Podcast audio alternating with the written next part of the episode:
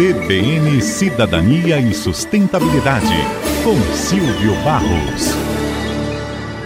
A busca pela cidade net zero, ou zero carbono, passa pelas construções sustentáveis, mas também pela adaptação de prédios antigos, repensar a utilização de energia e de emissão de gases de efeito estufa nas construções é uma ação essencial para o futuro das cidades. De acordo com o World Economic Forum, cerca de 80% dos edifícios atuais ainda vão existir em 2050. E essas construções respondem por até 60% das emissões totais de carbono, isto nas áreas urbanas. É necessário uma ação urgente nas cidades se os países quiserem atingir as suas metas de emissões líquidas zero. No entanto, o um modelo estabelecido na demolição de estruturas existentes e na reconstrução é bem difícil de justificar novas construções trazem enormes pegadas de carbono, sejam elas decorrentes da escassez de materiais ou de pressões na cadeia de suprimento global.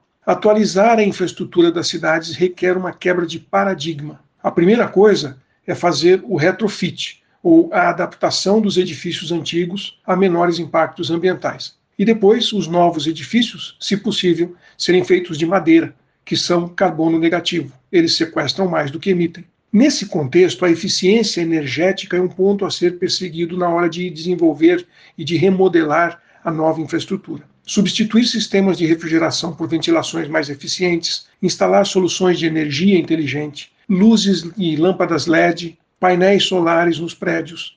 Isto são algumas das iniciativas que podem reduzir o maior gerador de carbono no meio ambiente, que é o carbono operacional, que vem da energia usada para manter os edifícios funcionando. Os retrofits também podem melhorar a qualidade do ar interno de um prédio, o bem-estar dos seus ocupantes e reduzir significativamente a demanda por recursos hídricos.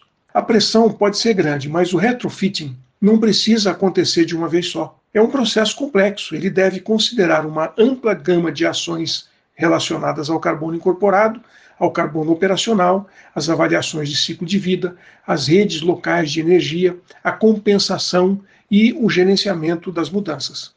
Nos próximos anos, a reutilização de materiais não só vai ser mais econômica, mas também vai ser mais procurada. Devido à escassez de material e de espaço, as cidades precisam olhar para as construções já existentes e dar a elas um novo propósito. Isso é uma questão de resiliência. Embora muitos aspectos do retrofit bem sucedido sejam sobre mudanças físicas na infraestrutura e no design de um prédio, o elemento humano também pesa bastante. Um prédio não é só um amontoado de cimento, tijolo e ferro. Eles são usados por pessoas.